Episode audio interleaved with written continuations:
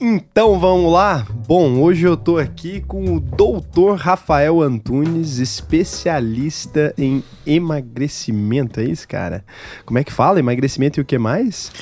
Pois é, cara. É, eu sou um médico, a gente fica até difícil é, delinear a, a minha zona de trabalho, mas eu sou um médico que trabalha com emagrecimento, hipertrofia e performance. O que, que é hipertrofia para leigos? A hipertrofia é o trabalho de melhora da massa muscular, seja ficar fortão ou até mesmo melhorar mesmo aquele cara que está precisando recuperar através de um exercício físico que ele perdeu no Covid, por exemplo, de massa muscular.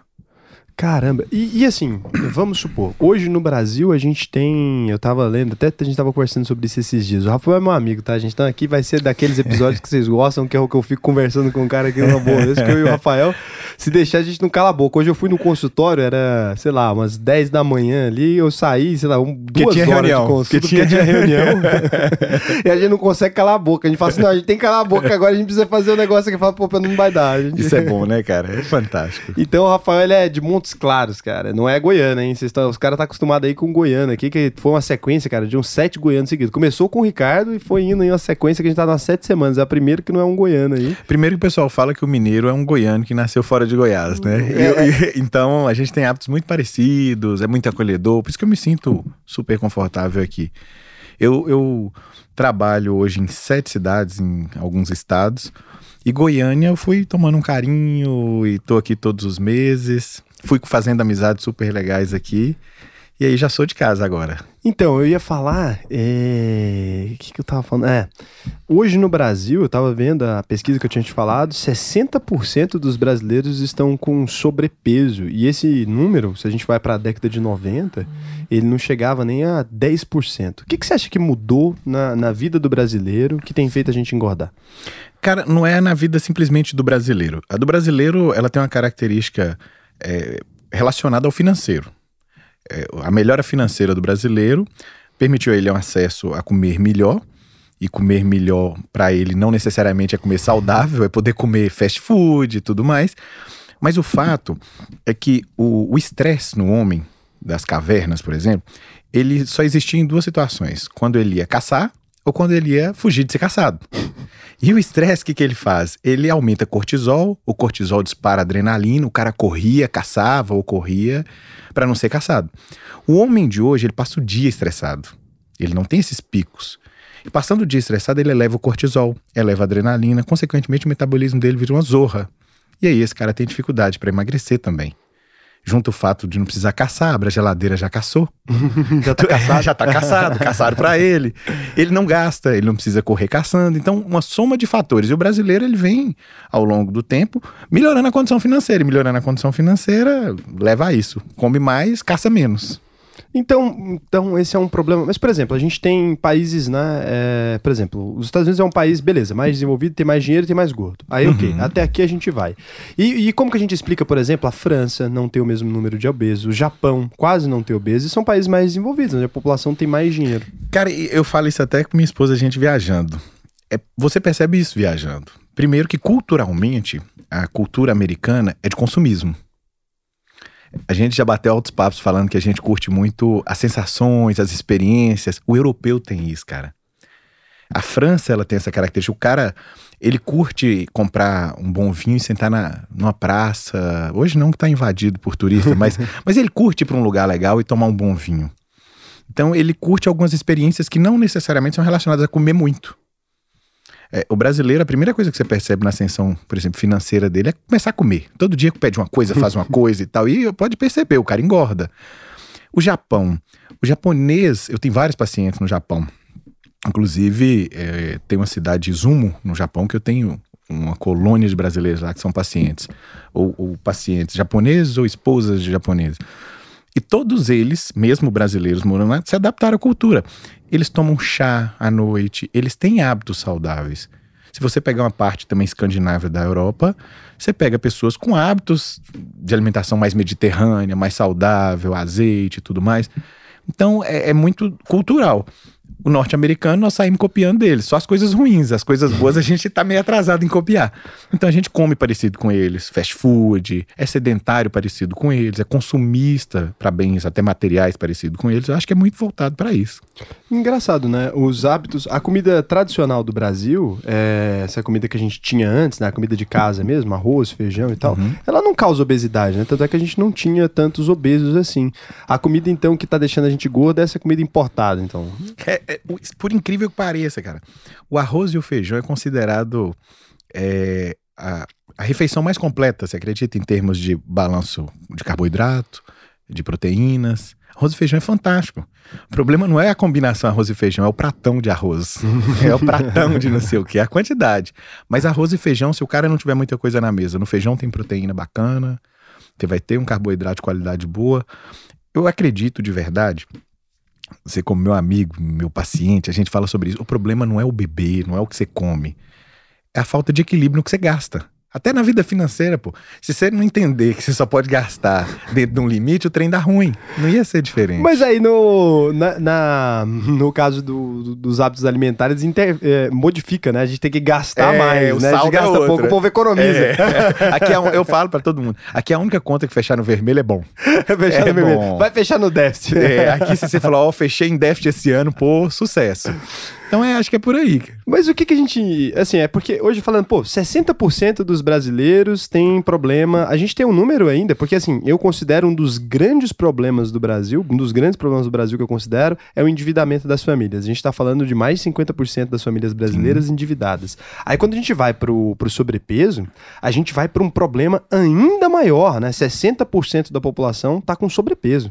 Então, assim, esse cara que tá assistindo agora, como é que a gente avalia se ele tem sobrepeso ou não? Porque eu acho que a população não sabe que tem sobrepeso. Verdade. Primeiro que os critérios de obesidade, eles são muito relativos. É, se- alguns médicos me ouvindo podem até falar, como relativo? Claro que são relativos, cara. São absurdamente relativos porque sociedades diferentes interpretam a obesidade de formas diferentes.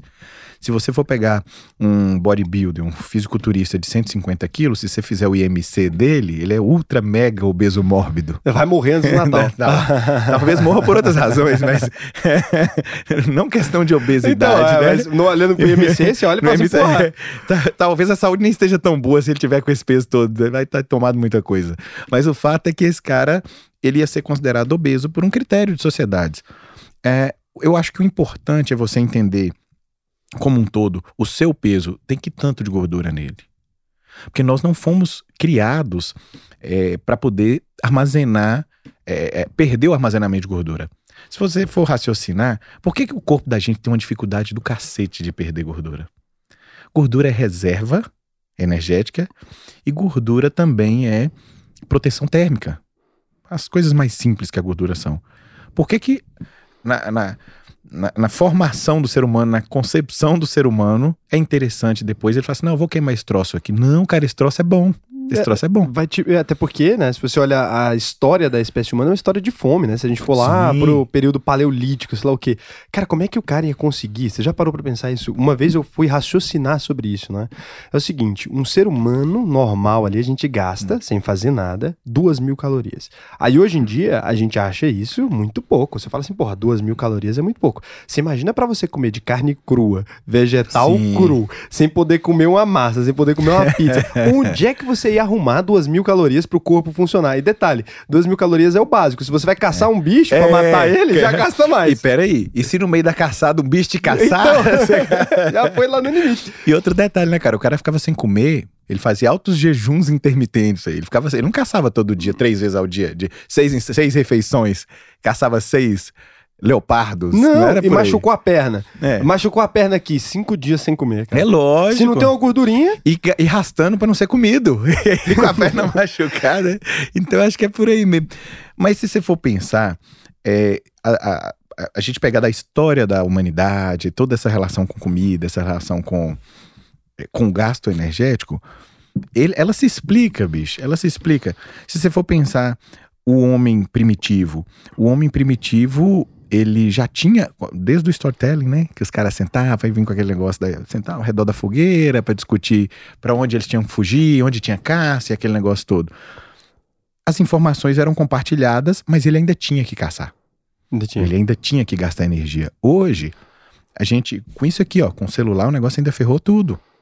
Porque antes a gente ainda tinha o trabalho de ter que ir em algum lugar, mesmo que entrar no seu carro e falar, vou ali olhar alguma coisa para comprar.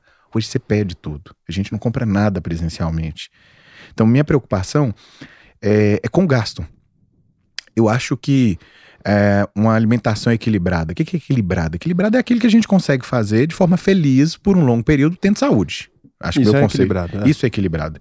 Equilibrado não é comer saudável. Equilibrado eu posso tomar minha cerveja assim. Foda-se quem achar que não. É, ah, mas meu médico fala que pode tomar cerveja, né, cara? Acho que deve. Você vê por que que eu escolhi O médico certo, o né? Rafael? Que, que porra? o cara é bom. Não era o Rafael na minha vida. o cara é bom. Mas é isso, cara. Lógico que você pode tomar uma cerveja. O problema não é a cerveja. E eu costumo dizer, o álcool é um problema? O álcool não é um problema. De forma alguma. O problema é você achar que o álcool é solução. Aí, aí Ele se torna um problema. Porque se não tiver dependência química do álcool, que mal tem o cara tomar uma cerveja, não vai ser isso que vai fazer ele se ferrar de colesterol, nada disso. Só que o cara que toma essa cerveja todo dia, que come a fritura todo dia, ele também não faz bosta nenhuma todo dia. Então É, é, somatória, aquele comportamento que vai gerando um, um ciclo vicioso. Mas se for só a cerveja ou só a comidinha frita, só isso não é suficiente. A hipocrisia, o cara que fala assim, pô, meu colesterol é alto, mas eu não faço, tirando alguns fatores genéticos, que é raríssimo às vezes, é o cara que chega e fica se justificando, né? Falando assim, meio que. Não, deve ter um monte de coisa errada aí. Não é uma só, não. Uma porrada de coisa errada. Não, é uma, uma aglomerada. Eu falo assim, porque eu passei, né? é, eu, quando eu cheguei no seu consultório, eu tava te explicando isso. Eu passei assim. Sério, cara, é difícil a gente. Quando. Eu não sei, talvez eu tenha uma genética também boa, mas assim, eu passei dos meus 19 anos de idade. Foi, você falou. Dos 19 anos de idade até assim, pelo menos os 25, cara, comendo pelo menos uma, uma pizza grande, assim, às vezes à noite, tomando uma garrafa de vinho, às vezes mais, durante todas Era pra as ter dado noites. ruim, né? Porra, Era pra ter Não. ruim. eu, eu cacei com a mão. E assim, eu nunca fui o cara que também eu vou pagar de Madalena arrependida. Falo assim, ah, não, não fiz assim, não. Tá, eu chego e já falo a real. Eu não fico, sabe, dorando a pílula. Falo, É. porra, tô todo errado, né? Foi assim, quando eu vi, foi no, no ano da pandemia, cheguei aí, eu não entendi o que aconteceu, porque pela primeira vez na vida, eu engordei, assim, sei lá, 8 quilos em um ano. Engordei 8 quilos. Eu falei assim, gente, o que que é isso? E, e não é porque eu tava fazendo tudo errado. Eu falei, gente, eu tô fazendo errado há anos. Alguma coisa aqui... Ia dar errado alguma hora. Então, mas alguma coisa alterou ali naquele ano que eu falei pra você. Eu falei, cara, tem alguma coisa errada que não tá certa com o meu organismo aqui, porque, porra, comecei a engordar muito, muito mesmo, assim. Aí eu peguei e falei, é, agora eu vou acordar pra vida. Aí foi o ano que eu falei, pô, eu vou fazer exercício e tal. E, cara, rapidinho, com pouco esforço, sendo bem honesto, eu não sou aquele cara, eu não fiz direito, sabe? Eu fui ali, falei, vou na academia, vou lá dar meu dedo pra academia, mandar a galera tomar no cu ali e vou fazendo exercício aqui com frequência, né? Comecei a fazer, sei lá, ir na academia e voltar. No começo era isso, e, cara, doía minhas pernas, cara. Ali eu assustei, porque assim, meu corpo tava tão ruim de, de todos os anos de sedentarismo, eu nunca tinha feito exercício físico na vida, que ir na academia doía minha perna. Cara, o corpo é tão adaptável que passou assim, juro pra você, não deu duas semanas, eu consegui ir na academia, começar a correr na esteira e voltar e não doía mais. Isso é fantástico, né, cara? Porra, você pega uma máquina, você imagina o tanto que o corpo é bom, é cara. top. Porque assim, você pega uma máquina, imagina você compra um carro, você passa 25 anos sem dar uma manutenção preventiva, não vai no médico, não faz nada, né? Então eu não dei nenhuma manutenção, não usei o carro, você liga a chave, ele dá um pepino assim, 5 km. com duas semanas melhora o motor e consome Porra, menos. o isso, carro é foda, mudou Eu- até eu uma, a motorização. Então, assim, mudou a É, motorização, cara. esse negócio voltou a funcionar, cara, de uma maneira maravilhosa. Assim. Aí eu falei assim, ali eu vi, cara, que tem chance pra todo mundo. O cara Tem, que tá cara. todo cagado ali, às vezes, igual eu tava, eu tava fudido. do- tô falando pra você, eu não andava um quilômetro, eu tinha que sentar na calçada. Olha que humilhação, cara, que É, eu cheguei. cara. Eu, tinha, eu tô falando pra você, eu começava a andar, eu tinha que sentar na calçada, porque minha batata da perna, esse negocinho aqui, eu não sei como é que chama isso, a, Sim. a batata da perna A doía. panturrilha sua. É isso, esse negócio doía, cara, doía, doía assim, que eu não conseguia dobrar ela mais. E aí, com duas semanas, voltou ao normal, tarará, cara, emagreci, nesse ano lá, que eu comecei, foi no ano passado, emagreci de novo 6 quilos, o corpo voltou à normalidade, e eu continuei bebendo, continuei fazendo os treinos tudo errado, Mas aí é que funcionou. eu falei. A vida financeira do cara, ela é definida pela frequência com que ele faz as coisas certas. A gente não é definido pelas cagadas, a gente é definido pela frequência com que a gente faz mais coisas repetidas vezes. É. Eu sou aquilo que eu faço mais vezes. Você ficou fazendo exercício com frequência. Todo dia. A cagada continuou lá. Mas no equilíbrio lá do mais com menos, o menos começou a fazer efeito. Você foi queimando. É isso. Eu, eu falo pra pessoa. Se você, você não precisa sofrer horrores, até porque quem sofre horrores, o pessoal pergunta: Ô, doutor Rafael, cortei o carboidrato aqui, eu perdi 10 quilos, o que, que você acha? Eu falei: acho que você vai engordar os 10 daqui uns dias. Você não vai conseguir passar o resto da vida, cara, sem carboidrato. Então, se a gente desenvolver uma estratégia bacana pro estilo de vida da pessoa, claro que tem histórias que têm que ser mudadas. Mas, no geral, uma boa estratégiazinha sem muito radicalismo gera uns resultados. É a frequência, bicho. Você tá fazendo esse troço todo dia. E mais, se você fizer exercícios todos os dias, independente se seja uma musculação, uma pedalada, uma caminhada, vai te dar saldo. Vai dar, vai dar Você- pra comer mais um pouquinho. É, né? vai dar pra comer mais um pouquinho. Aí você fala, sábado eu vou comer um churrasco, vou tomar uma cerveja, e a gente faz isso e, E- e dá tal. pra ir, né? Dá pra ir. E vida feliz, cara. Então, mas pro cara que tá todo cagado, que eu falo assim, pô, eu, eu nem sabia que eu tava todo cagado, que esse é o ponto também, né? É, eu nunca soube, porque eu nunca tinha tentado fazer nenhum exercício Uhum. físico, e aí o dia que eu tentei, eu senti o peso da humilhação ali, que eu falei assim, cara, dava agonia, porque eu via... Mas o- isso foi onde? Foi na academia? Não, a primeira coisa foi o seguinte: eu decidi, porque assim, eu comecei a engordar, e eu vou te ser bem honesto, eu não é porque eu queria é, melhorar meu corpo, não, é porque eu comecei a ficar feio, cara. Quando eu comecei a, a engordar, O botão afasta? não apareceu peito, sabe? E aí eu comecei. O que Não, pegou isso não pra chama mim peito, cara. é teta. Teta. Então, mas eu não É. quis. Não, peito, peito é isso, chama teta. Mas ficou uma teta, mas ficou uma teta feia, assim. Tava um É. negócio pra mim que, assim, eu senti muito mal. Eu não sei, eu olhava no espelho e falei, ei, o que, que eu fui fazer com a minha vida? Sabe aquela coisa que dá uma ressaca moral? Eu acordava, cara, eu tirava a camiseta assim, e eu ficava assim, gente, cara, que loucura que eu fiz, como é que eu fiquei desse jeito, Pois cara? é. E aí era isso. Aí, nesse momento, eu decidi ir caminhar, né? Cara, eu não tava indo na academia. Eu falei assim, cara, eu vou ir daqui até na academia, porque assim, eu queria chegar na academia e voltar, sem entrar. Era só ir na porta e voltar.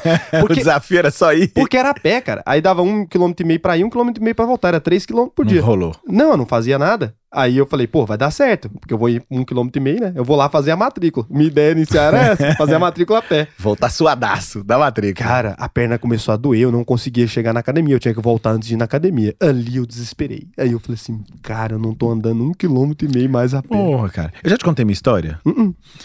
Acho que eu nunca te contei. O que acontece? É, Por que, que eu falo assim com meu paciente quando ele vem e fala assim: Não, eu não tenho tempo? Eu falei, cara, qualquer lorota que você contar aqui, eu tenho uma resposta pra te dar e trucar essa parada. eu já tratei depressão, eu já fui um magrelo, um ectomorfo que não conseguiu engordar minha adolescência inteira, eu já fui obeso, Você foi obeso? já fui gordo, cara. E aí, o que, que é legal? Eu já fui dormir várias vezes. Falava com minha esposa assim, porra, tô com fome. Ela dorme que passa. Aí dava meia hora, eu falei, porra, mas com fome eu não durmo, eu vou lá comer. e levantava. Então, quando o paciente fala isso, eu falo, eu sei o que, que é isso aí. Eu conheço a dor.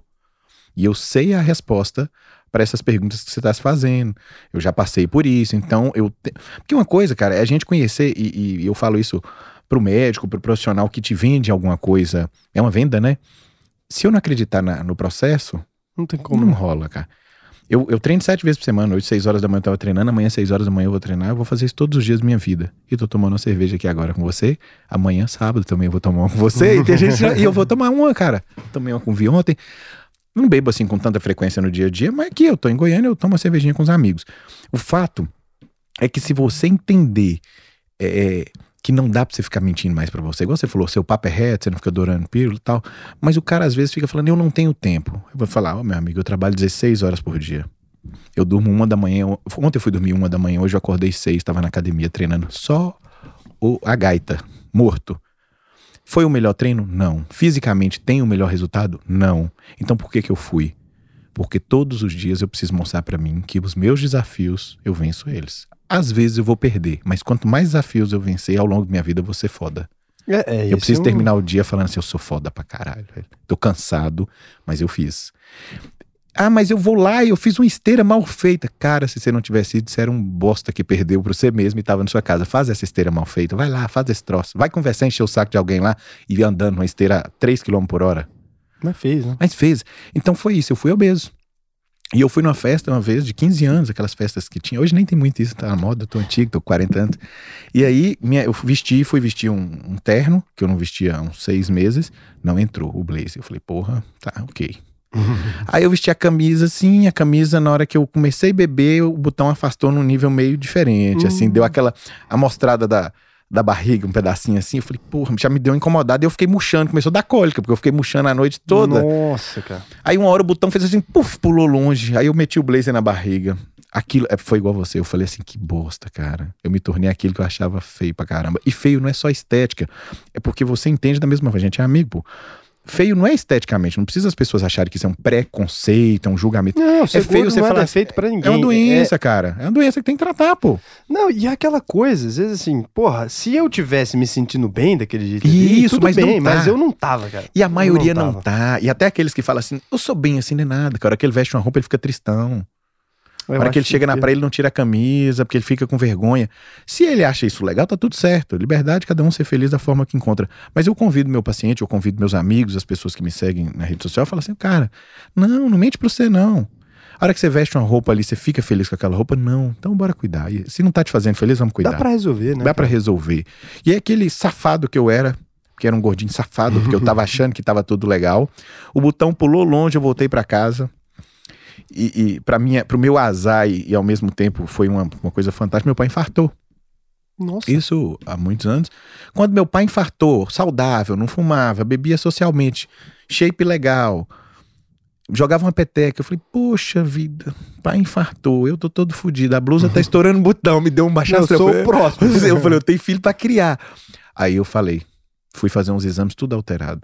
E eu já médico, eu falei, não, não. Cara, que doido. Peraí, você já era médico? Porra, né? Eu, eu, ah, isso eu era imunologista, eu sou imunologista também. E aí eu imunologista e não trabalhava, já tinha feito medicina do esporte, trabalhava com a imunologia. Naquela época, isso há mais de 10 anos atrás, a medicina esportista, a estética, essa parte de hipertrofia e emagrecimento não era algo tão em voga. As pessoas não tinham tanto essa visão, tanto da estética quanto da, do bem-estar e saúde. Aí eu, foda-se, vou cuidar da imunologia, são poucos imunologistas no Brasil, e eu trabalhando nessa parada, só que eu fiquei roliço. Comecei a ficar roliço e aquilo mexeu comigo, minha autoestima. Eu falei, vou emagrecer. Cara, eu sequei. Eu sequei, sequei, que virou um negócio obsessivo. Fiquei seis meses sem beber. Caramba. Antissocial, chato. Mas vou te falar uma coisa. É, é, tem um, uma frase que fala, né? Eu não sei nem de quem que é, talvez você saiba, que as aves de mesma plumagem voam juntas. Você já viu o voo das gaivotas, cara? Você pega as gaivotas, elas voam em V. Talvez você não tenha percebido, no céu hum. elas fazem assim, né? Em V. Aquela primeira é que tem que quebrar a resistência do ar. Então ela é quem mais sofre. Normalmente as asas mais jovens. Mas ela também se cansa. Aí depois ela passa lá pro final. Lá no final fica os mais velhos. Mas no final elas vão revezando e conseguem voar longe. Por isso que elas fazem de um hemisfério no outro. Por isso que elas vão longe. Justamente pela capacidade que elas têm. Justamente pela capacidade que elas têm de melhorar a, a distância que elas percorrem seus voos, justamente por fazerem essa distribuição de tarefas. Naquele momento eu descobri, eu só tô andando com gaivota errada, cara. Sério. É, é, e às vezes, e é um papo meio, meio sério, assim, meio chato, mas eu, tô, eu li recentemente um livro. A gente fala de livro pra caralho também, né? É, isso aí. Mas eu, eu tenho um aqui novo, tem um aqui novo que eu li. Eu não vou lembrar o nome de um que eu estou lendo, que eu larguei, eu não trouxe porque não cabe no carro. Se eu trouxer um livro, eu tenho que deixar alguma roupa. Tem que deixar. A, a, a, é a qual? A Z4, né? É. A, a, Z4 azul não tá cabendo no livro. Não tá cabendo nada, não cabe nada. Eu trago um step e eu trago o livro. Não cabe nada no carro. Eu desse fico com vergonha. E aí o que, que acontece? Eu tô esse livro do Brunet. E ah, você tem que andar com pessoas que te levam para um, um patamar superior, que levam seu sarrafo para cima. E eu só andava com um cara que me chamava pra farra, todos os meus amigos eram da cachaça, nenhum. E eu achava chato o cara que tinha uma vida mais saudável. Eu sentei na praia, eu não me esqueci disso, em Trancoso. Eu tava com minha esposa, tava com Via, a gente tava sentado num, num barzinho, tinha um casal. Malhado, bonito, cara. Do lado comendo uma comida bonita, não era só folha, não, mas comendo uma comida saudável e tomando um suco assim na hora do almoço. Aí eu olhei e falei, bicho, como é que esse povo é feliz? Falei com ela. e hoje eu posso ser esse cara. Eu bebo, mas eu sou esse cara. Eu consigo sentar e bater um papo com você. Se você não conseguir sentar comigo, bater um papo sem beber, o problema seu é com álcool. Não, aí. Então, lascou. lascou. Mas a gente gosta de beber, isso não é a questão. A questão é você, você não conseguir fazer mais nada igual comer. Eu era um cara que tinha que comer pra caralho, comer doce, eu adorava doce. E naquele dia eu falei, pô, meu pai infartou. O safado aqui, o botão atirou em alguém. Eu não vou achar ele, eu não vou ficar baixando, procurando esse botão. Vou embora ser o botão do meu terno bonito, caro. Aí eu me ferrei. Falei, é, ferrou. Depois daquele dia, eu falei, mudou, virou uma chave dentro de mim. E eu acho que é isso. Você passou por essa dor de falar, pô, tem teta. Foi, cara. Tem teta. Engraçado, isso aí pe pegou em mim, assim, que eu, cara, eu nunca imaginei. É porque, assim, acho que tem do, da construção do corpo mesmo, né? Eu tenho as tetas avantajadas. Já, mesmo quando eu sou magrinho, eu sempre tive ali. Mas na hora que engordou, o trem engordou só nas tetas, cara. Virou tetinha. E os culotes aqui e a teta. Mas é o teta que pegou, cara, que eu não tava conseguindo. Dá Porra, preparado pra ter teta. Não, cara, mas foi muito. Não era tetinha de leve, que ainda tem a teta, mas tá a teta. Tá a tetona, tudo, assim. Aí eu falei, porra, que troço feio, cara. Tava gravando os vídeos ali e falei, porra, tá aparecendo a a teta aqui. Mas você sabe, você sabe uma coisa que eu tava falando com você agora? Sobre os, os amigos que a gente tem. É isso, da, da das amizades. O, o, livro do Brunello fala o seguinte: tem três tipos de amigos: o amigo íntimo, o amigo necessário e o amigo estratégico. Eu, eu achei fantástico. O amigo íntimo, você vai ter um ou dois na sua vida, que é aquele que você pode contar a sua bosta toda, a merda toda. Aquele que você pode contar o negócio que tá dando certo pra cacete, porque ele vai vibrar com você, e se ele puder, ele vai te ajudar. Se gente- matar alguém, ele enterra. Esse Enterra, é o íntimo. Ele enterra. É, esse é o íntimo. E o íntimo, se ele fizer uma cagada com você, você consegue daqui uma semana tá de boa, porque vocês se amam. E a palavra é essa, mas vocês se amam. Tá É tudo isso. certo. Eu tenho poucos e você também, raríssimos também, amigos Ah, íntimos. quase ninguém. Quase ninguém. É, a maioria dos amigos, eles são necessários. E esse é o perigoso. O amigo necessário é aquele amigo que a gente precisa pra tomar uma, pra bater papo, pra falar bobeira. E é legal, a gente é feliz com a maioria desses amigos que são os necessários. O perigo é que os amigos necessários não têm o compromisso de nortear seus valores, não têm um compromisso de te levar pra um lugar melhor. Ele é só o necessário para o negócio ficar legal ali. É, tá ali na zoeirinha. É. E a maioria dos nossos amigos são assim. E não quer dizer que ele não gosta de você, ele só é necessário ali para aquilo. E você é necessário pra ele também. É, Tudo certo, é um é acordo. mútuo. o estratégico. O estratégico é aquele que você se aproxima não por interesse. Eu achei isso fantástico. É aquele que você se aproxima porque é legal para você se aproximar dele. Ele te ajuda em algumas coisas. O ajudar talvez seja até te ajudar a ser uma pessoa melhor. É O cara que você troca ideia, mas ele é estratégico. E você também para ele, aquela troca de duas pessoas que se ajudam numa parada. Você constrói um projeto, o cara fala, tô com você no projeto, e vai junto. O problema é que quando você decide mudar de vida, quer emagrecer, quer ficar sarado, quer não sei o quê, você tá colado só nos amigos necessários. e os amigos necessários estão cagando pro seu projeto, cara. Tá zoado. Nessa hora, ou você junta nos estratégicos. Isso aí, na verdade, foi um insight meu do livro, cara. Que eu falei assim: eu falo pros meus pacientes, depois do livro, foi pouco tempo que eu, eu li esse livro nesse ano. Eu falei assim, cara, você tem que colar no íntimo, que mesmo que ele seja um, um gordinho sem vergonha, ele quer ser o bem, vai falar: não, cara, vai lá. É, isso aí. Ou no estratégico, cola no sarado lá e fala, velho, vou com você todo dia. Vou com você, vambora. Vambora, vou te atrapalhar lá. Mas isso aí do, do interesse, né? É uma coisa muito engraçada, assim. É, qual que é o contrário de interesse? Desinteresse? Desinteresse. Agora vamos supor o seguinte: você tem ali. é, o que, que as pessoas falam? Eu não gosto de gente interesseira. O contrário de interesseiro é desinteressado. Então vamos supor o seguinte: você vai ali arrumar uma mulher para ser sua esposa. Sim. Você vai conseguir agora uma mulher para ser sua esposa. Você tá ali, adolescente, tarará, arruma uma menininha, começa a sair com ela e tal. Tem uma menina, uma menina ali, que ela gosta de pessoas ricas. Ela quer que quer namorar com um cara rico. E tem uma mulher que não, que ela não gosta de, de gente rica, não. Que ela não quer nada com isso. Ela não tá nem aí, ou não quer uma pessoa sarada, não quer nada disso. É uma pessoa que é desinteressada, de modo geral. E a outra é interesseira, no caso. Ela quer uma Sim. pessoa rica. Você acha que você vai ter uma vida mais feliz? Eu sempre explico isso pros homens de modo geral. Que o homem tem muito essa paranoia de achar que todo mundo é interesseiro. Você vai ser mais feliz tendo uma mulher interesseira que vai te puxar pra cima, afinal. Se ela vai casar com você. Sim. E ela é interesseira, ela não vai querer você mais pobre nunca. Ou você prefere casar com uma mulher desinteressada que quer mais é que se foda esse negócio. Porra. Aí nós vamos entrar nas filosofias malucas nossa. É, Aí é nós vamos isso. entrar. Você sabe o que eu acho legal? O que, que é.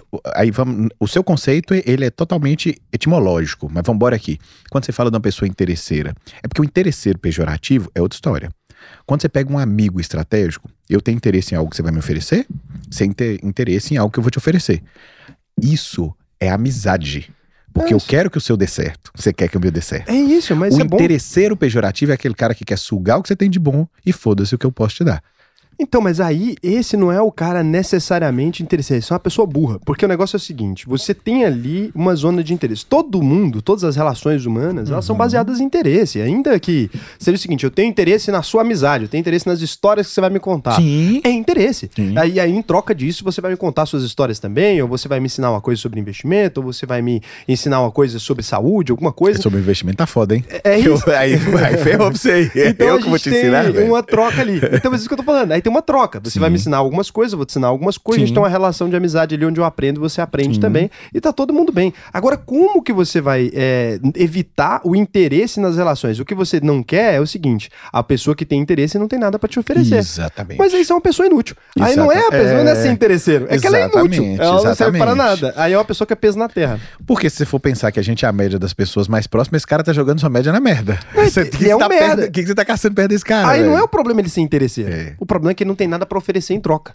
E aí, esse é o grande problema dessa pessoa. Porque você pode ser interesseiro, só que você sempre tem que ter alguma coisa pra oferecer em troca desse interesse que você tá Sim. manifestando, né? E aí eu achei fantástico quando eu li esse livro por causa disso. Eu falei, cara, e aí onde é que mora a, a ciência, a, a filosofia da parada? que a filosofia é o pai da ciência. Então vamos lá. É você saber qual amigo que você conta pra cada hora. Se você souber o íntimo, é pra essa hora. E o assunto do íntimo não pode rolar no, no, no estratégico, o assunto do estratégico não pode rolar no outro. Aí você é o cara. É, Porque você consegue conviver com todo mundo, você entendeu o jogo da vida. Quando você tá no processo, o, o gordo safado do botão lá que pulou lá no- na outra mesa.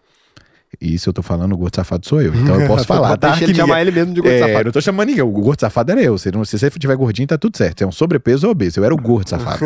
no meu conceito de mim mesmo. E aí, naquele momento, eu precisava. Eu afastei de gente pra caramba. E um monte de gente julgou, falou assim: ah, mas o cara não bebe mais, não sai mais com a gente. Naquele momento eu precisava daquilo, daquele radicalismo, daquela loucura. Cada um tem suas, suas necessidades na hora das mudanças. Cada um tem sua história, cara. E, e talvez se eu não tivesse radical naquele momento, não tinha rolado. Não, não ia rolar. Não ia rolar. Hoje eu tenho 40 anos, eu tenho 7% de gordura. Na época eu nem sei, porque eu não tinha coragem de fazer avaliação de percentual de gordura. Eu tinha vergonha, pô. Eu tava um, um, um gordo safado. Então agora não. Uma pessoa que tá gorda ali, esteticamente, assim, ela tem quantos por cento de gordura? Só? Tipo, de- Ah, va- varia muito, mas em Eu tenho geral. bastante, né? Eu tenho o quê? Você viu hoje? É 34? É, Não, mas a questão sua. Nos conceitos, de- você não é obeso. Não, Você é não. um cara que tá um pouco acima do peso, mas você não trabalhou a musculatura durante muito tempo. Então você tem um peso de uma quantidade de gordura muito grande. Isso é ruim. Você com seu peso hoje, aquilo que falou do bodybuilder. Se você hoje tivesse o seu peso com um percentual de gordura de 20, você era um cara saradão, Saradão, com o mesmo peso. com o mesmo peso. Então é isso. Hoje você é um cara que gasta e continua comendo as coisas gostosas, tá aí, continua bebendo. É, o que faltava em você é entender hábito, né? Você não tinha. É, não tinha. E- não, mas realmente foi uma coisa que a vida inteira, como minha família não é muito do- dos esportes, né? é, Meu pai não faz esporte, minha mãe, ninguém nunca fez. Na minha família, ninguém, cara. De nenhuma das partes, assim. Tô falando pra você. Já, Já tomei um com seu pai, né? então. Cara bom de gole, o cara é bom de farra. E, e obeso. então, na minha família, mas as duas partes da família é assim. Todos os meus tios, todos das duas partes, é todo mundo, ninguém faz exercício físico nenhum, todo mundo come e bebe pra caramba, assim. Então, é. Tudo meio, tudo meio gordinho. Bicho, mas se você for pegar e não for família que tem um histórico de atleta, de tal, ou que passou por uma doença e essa doença foi um gatilho pra mudança, na geração, eu não vou falar nossa porque eu sou de outra geração, é, mas a geração do seu pai, a geração do meu pai, é, é uma geração que acreditava que sucesso tinha relação com fartura, com comida. É. Então, na festa tinha que ter muita comida. Tinha que ter muita, não era assim, bebida, tinha que ser um negócio com muita. Então, não tinha regra. Todo, quanto mais era melhor, não era um negócio que tinha. Então, eu fui criado assim, você foi criado assim. As gerações, acredito eu, desses meninos aí, mas talvez meus filhos, vão ser, vão ser crianças que vão tornar adultos com mais consciência do que come. Mas hoje tá invertendo também, né? Agora, antigamente a gente tem até aqueles. é, você gosta de história também? A gente olha aqueles quadros, né? Se Hum. você observar aqueles quadros da, da realeza e tal, antiga, eles são tudo gordo. Todos Sim. gordos. Porque aquilo era significado de, de status. De status, claro que era status. Você era gordo, né? Você era um padrão de beleza. É rico, era de riqueza. Era rico. Rico. Mas hoje em dia, você tá olhando pras pessoas ricas, elas estão saradas, estão tudo Uhum. bombado, a galera rica. Ué, custa dinheiro se manter bem. É, É, é ué, impressionante, né? que- Virou uma ostentação. Ostentação. É, um corpo bonito é É ostentação. ostentação, não, não é barato. A não ser o cara que toda a vida alimentou bem, trabalha ali às vezes com braçalzão lá na obra, ele é sarado porque a vida inteira ele teve esse hábito, mas no geral você acaba tendo que gastar para sair do seu patamar que você tava pro que você vai, você está hoje, você melhorou muito, ainda vai ficar melhor. Você tem que gastar. Mas ó, o pessoal vem com esse romantismo às vezes da obesidade, falando: "Ah, hoje cultua-se o corpo". Cara, pega a Grécia antiga. É, Porra, tudo trincado. Onde é, que é, onde é que é de atual? Esse troço não é atual, não. E uma das grandes questões é que hoje, assim, a gente tem uma associação quase que imediata, né? Dos últimos tempos e que tá quebrando, ainda bem, né? Mas antes, agora, você olhava assim, um cara muito bombadão, mas falava, ah, um cara é burro. Não tinha um médico bombado. Sim, era burro. Não tinha. Burro e brocha. É. Burro e brocha. Então não tinha. Você olhava igual você assim, porra, eu sou médico, e aí você, porra, malhadão tal. Isso aí era. Eu, cara, eu nunca tinha ouvido falar nisso até recentemente. Assim, acho que 2010 pra cá começou a ter esses médicos bombados. Sim. Não tinha, cara. Não sei onde eles estavam. Vocês estavam, tava escondido, cara. Ou não, ou não era um médico ou não existia, né? É, eu não é sei. E aí, essa galera não existia. Agora, quando você olha pra Grécia, você pega aqueles caras, olha só, você já viu a- aquelas estátuas, né, dos caras e tal? Pouca gente sabe. Aqueles caras, eles eram filósofos, Sim. eles eram atletas e eles iam pra guerra. O cara, o cara, até hoje eu não entendo como que um cara, né? E assim, para eles só valia se você fosse completo. Não valia um cara que é só inteligente e o corpo dele é horroroso. Por isso que eles, tá, eles faziam aquelas estátuas com aquele tanto de músculo. Aquilo ali era sinal de que o cara tinha hábitos, ele conseguia Ah. exercer o hábito. Pô, então, então aí a gente começa a conversar, o troço vai, é bom pra caralho. Então vamos entender uma coisa aqui. É o que eu falo da apresentação. Quando eu faço, às vezes, é, falo com pacientes, o paciente que vende alguma coisa. Falo, cara, é, você vai me vender carro. Acho que eu até comentei isso com você. Você é um vendedor de carro. Eu chego na concessionária, eu vou comprar um carro. E o vendedor vende lá todo maletoso, com a blusa pra fora, acima do peso, com as pizzas zona nas costas, embaixo do braço. Eu não tô julgando que você está acima do peso, nada disso, mas entenda. Fui lá na Land Rover, o vendedor chega pra me atender desse jeito. Uma marca inglesa, um símbolo de status, aí chega um cara desse jeito, que credibilidade ele me passa? Não passa, não, não parece que passa, ele tem cara. controle, talvez. Não tem controle. Aí o carro dele lá fora, todo sujo, a sujeira também é um fator, todo esculhambado, riscado, amassado, caramba. Como é que esse cara quer que eu acredite que ele entende o que é um bom carro? Como é que eu quero que ele entenda o que, que é algo de qualidade? Se ele não demonstra pra mim que ele sabe o que é ter qualidade, se ele não demonstra pra mim que ele tem conhecimento do produto e não tecnicamente. Porque eu acredito que pra você vender, quando eu falo pro meu paciente, eu treino sete vezes por semana há muitos e muitos anos. Eu viajo pra qualquer lugar do Brasil, eu não olho nem academia de hotel. A gente olha academia boa, porque às vezes a do hotel não é tão boa. Pra, a gente viaja pra Europa, treina todos os dias, nos Estados Unidos. Nós ficamos lá. Agora, 12 dias, dos 12 dias treinamos 10. Só não treinamos a ida e a volta. E tudo planejado. Aí você fala, e aí? Bebi todos os dias. Falou, essa é a questão. Pô, É. Você pensou que ele ia falar assim, comi salada, É, comi 10 nada. dias, comi bem. Eu falei, Mas não, pensa bem. todo dia. Mas pensa bem, raciocina comigo a parada. Acordei, café da manhã, ovos, bonitinho. Aí você come ali um pãozinho integral. Aquele horário, o cara que gosta de beber nem tá com fome. Aí você É, tá come de ali, boa. Na hora do almoço, você come ali um, um filezinho grelhado, alguma coisinha, um arrozinho, tá tudo certo. Aí à noite você toma todas. Isso é problema? Não. Não é problema. Então, a gente, a gente criou esse, essa, essa demonização de falar de estética.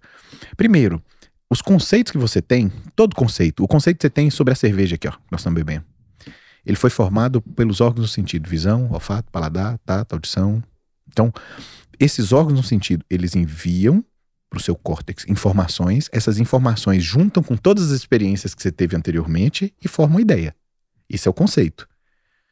Então quer dizer que, o que eu acho a mulher bonita com aquele corpão é um preconceito, eu achar aquele cara que tá assim não tão bonito, achar aquela mulher assim assado também não tão bonita, é um preconceito? Não, cara. É a soma de experiências e tudo aquilo que eu vivi. É, é querer pedir pro ser humano deixar de ser ele mesmo. Mas isso é o social, e é moda, e é passageiro, e é isso que é interessante a gente ver na vida, né? Você tem assim, é, é, se você pegar historicamente, a gente sempre encontra essas coisas, né? Então ali você olha primeiro o padrão de beleza, se você pega os gregos lá, então você tem esse culto ao corpo mesmo, é o Sim. culto ao músculo, o culto a tudo isso. Inventaram as Olimpíadas, era o culto à, à capacidade do corpo. E olha o tanto que eles eram tarados nisso, né? É. Tipo, vamos definir por modalidades pra gente né? O cara tinha performance. Pra gente encontrar o melhor em cada coisa que existe. Vamos encontrar o melhor agora em arco e flecha, vamos encontrar o melhor em salto com vara, vamos encontrar o melhor Que em louco, né, corrida. cara? Olha o tanto que eles eram E se cismados. disputavam ali, falando assim, vamos ver quem é o melhor nessa parada.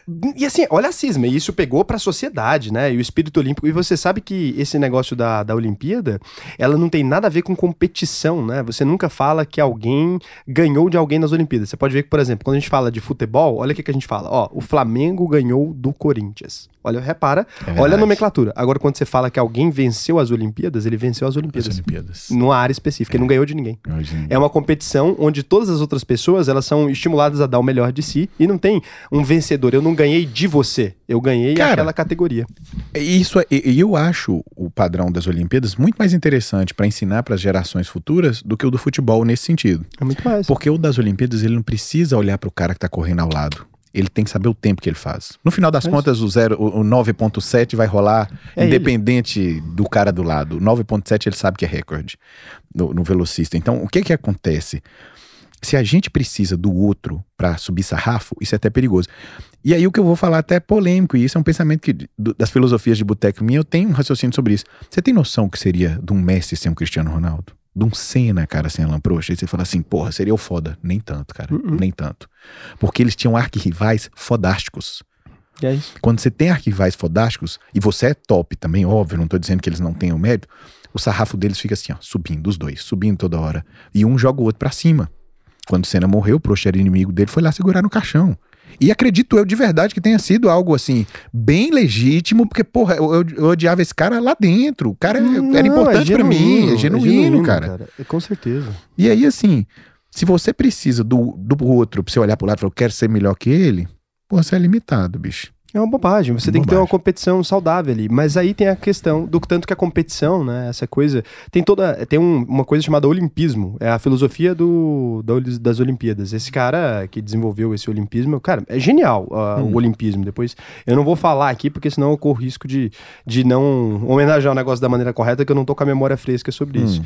Mas assim, tem um livro do Nassim Taleb que chama Antifrágil. No Antifrágil, Fantástico, ele. Cara, é fantástico. De cabeceira. E cara. tem uma, uma, uma passagem ali onde ele fala dos cavalos de corrida. O melhor cavalo de corrida. Olha que doido. Doido.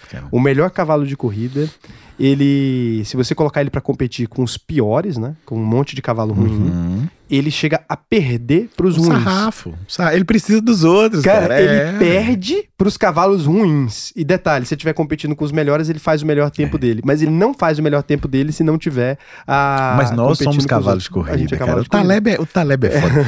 Mas eu- sabe o que, que eu gosto de livro? Se você pegar e perguntar para minhas filhas, quantas vezes seu pai já assistiu tal filme? 20. Mas 20 não é um número, 20? é 20. Se eu te falar, por exemplo, um filme que eu curto, 20 vezes. Um livro, você falou aí do, do Taleb, você pegar. O Taleb, o Antifrágil, acho que é a obra-prima dele. Fica na cabeceira minha cama. Quantas vezes eu já li o Antifrágil? Todo, acho que duas, mas trechos, dezenas. Sabe por quê?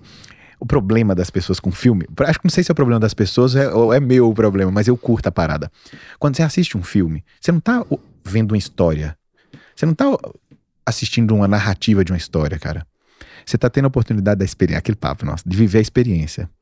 Você pega um filme, tipo, ah, a, a Procura da Felicidade. Lá, Nossa, Aquele filme eu já vi 20 vezes, eu acho que eu vi mais. Eu, é eu vou chutar 20, mas eu vi mais. Por que, que você fala, ah, mas a história é assim? Não, cara, não é história. O livro não é uma história, cara. É, história é história. O livro é uma experiência. Então o que que acontece? Primeira vez que você leu, sei lá, o Cisne- a loja do Cisne Negro. Se você lê de novo um ano depois, não é a mesma coisa. Ah, não é nunca. O insight do cara que leu não é o insight do cara Não, que é leu. hoje. aquela coisa, né? Você nunca, um homem nunca mergulha duas Ele vezes no mesmo rio. Porque a água trocou e o homem também é outro. É né? outro, Então cara. é a mas mesma de verdade coisa. Essa parada. Não sei como é que a gente vai parar aqui. Mas o a gente vai falando, o troço vai rendendo. Não sei como é que a gente vai parar. Mas a história do filme é por aí. Eu assisto um filme, você pega esse aí, por exemplo, do, do, do Will Smith. Não é nenhum melhor filme que eu já vi. Mas quando você pega, por exemplo, o filho dele, que de fato era o filho, e aí eles estavam dormiram um dia no banheiro do metrô, e ele chorando pra caramba, estudando ali à noite, trancado, alguém tentou arrombar a porta à noite, ele chorou, no dia seguinte não tinha, no outro dia não tinha lugar pra ele dormir de novo, o filho olha pra ele e fala: "Se você quiser, a gente pode dormir na caverna de novo". Bom. Cara, a caverna, o menino sabia que não era caverna, o menino sabia que era um banheiro, mas ele sacou. Uma criança ele sacou. Não sei como, não consigo decifrar, mas ele sacou e falou: pô, meu pai precisa disso aqui agora. Se você só ver a história, é uma história.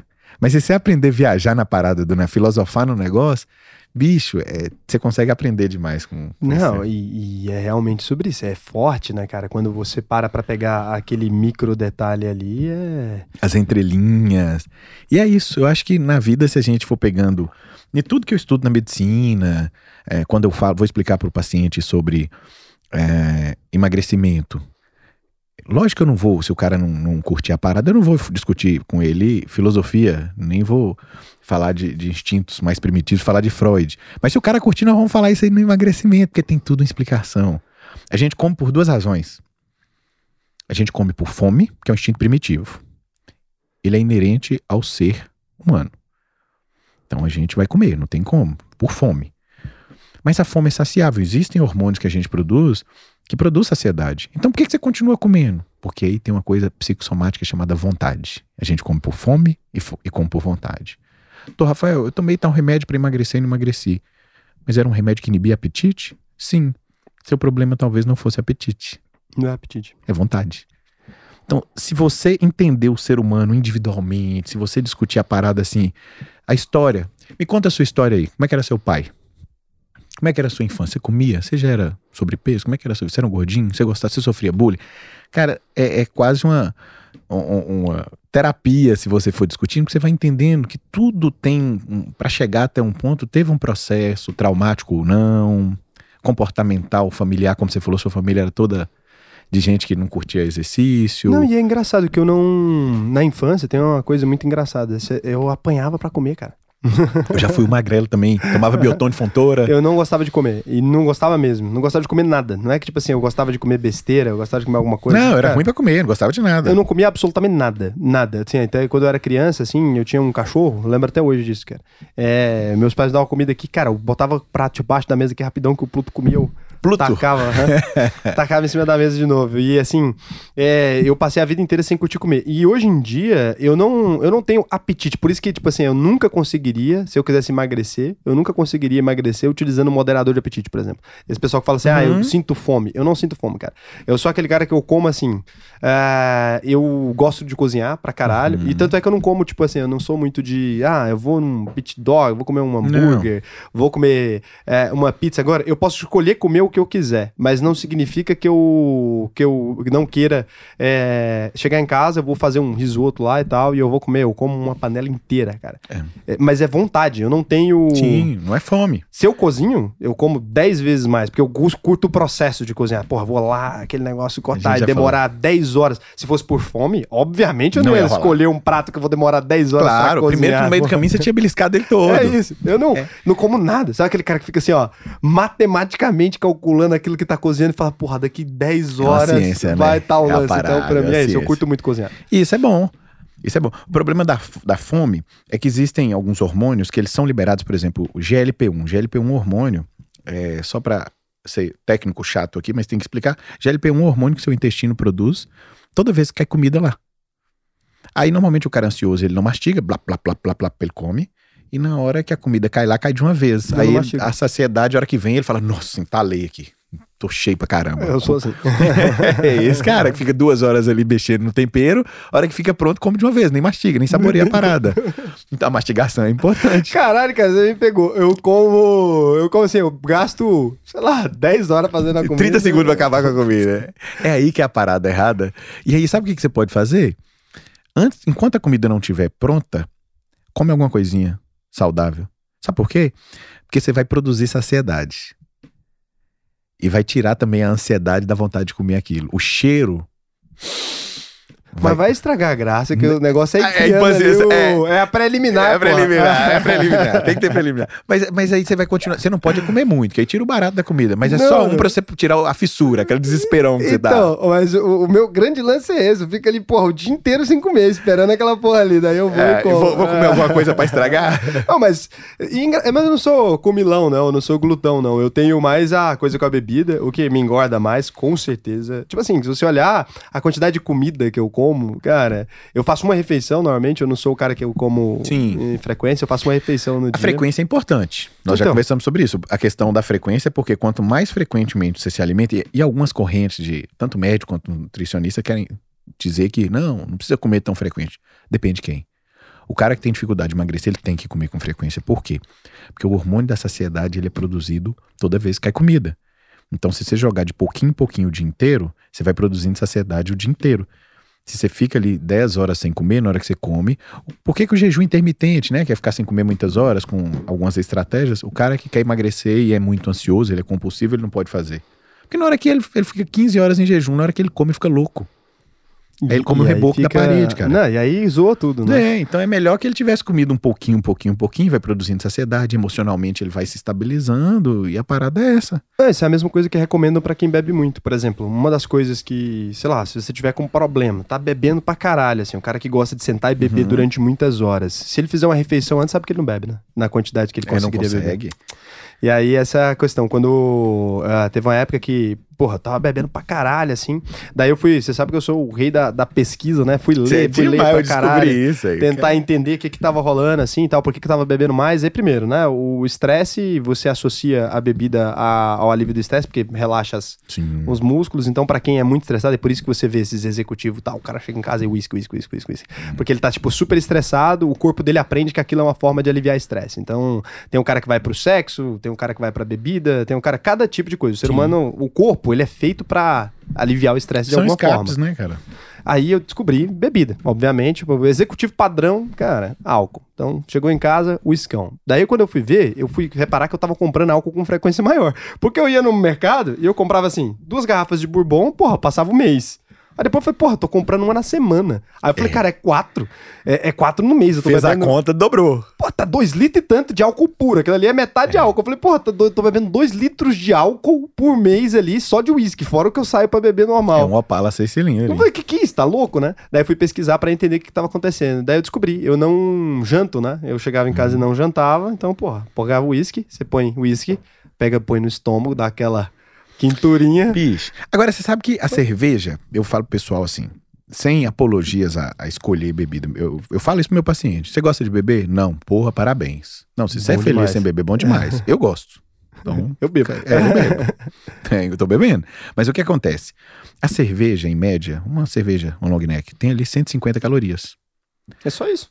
É, mas o problema é que quantas você bebe se a gente sentar ali? Você bebe 10? Ah, bicho, não. Sabe não? É porque você também gosta de destilado, eu também. Ah. Uma dose de gin, a gente curte o gin. Eu curto Ah, é gin pra caramba. Ah, o cara. gin é já top. me pega, agora você me pegou. O gin, o gin tem 60 calorias a dose. Oi, a, a caloria até que não é. Se a gente sentar aqui e bater um papo, vamos trocar uma ideia aqui. Eu Mas- tomar duas doses, você tomar duas doses, dá pra bater o papo ali, saboreou, dá pra ir embora na boa. Duas doses. Duas long necks, não. Dá nada. Dá nada. E, e a mesma quantidade de calorias é de duas doses de gin. E duas doses de gin você equilibra, ainda falo pra pessoa, você equilibra uma festinha.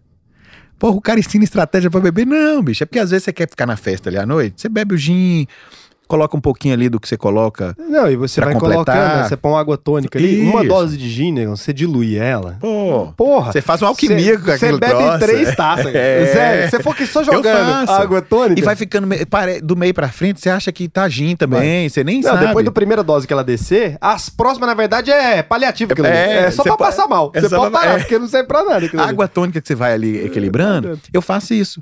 Então eu consigo levar ali duas doses uma noite inteira. Eu faço um churrasco em casa, alguma coisa com os amigos. Eu bebo duas doses, às vezes a noite inteira, três, sei lá. E curto pra caramba, e dá um foguinho ali e Não, tal. não. Porque você tem que ter estratégia até pra beber. Boa estratégia, ela serve pra tudo, inclusive pra comer e beber. Eu vou sair. A hora que eu, hora que eu cheguei aqui, cara, tinha uma bolsinha térmica, né? Uhum. Eu falei, sei lá, ué, vai que não vai rolar o, o churrasco lá. Então eu vou levar, uma, Levar- comi- eu levar uma é. comidinha pra não comer besteira. Ontem eu caí na bobeira. Tive que vir ao shopping aqui, comprei um- uma roupa e fui vestir lá no hotel e tal. Eu tive que trocar.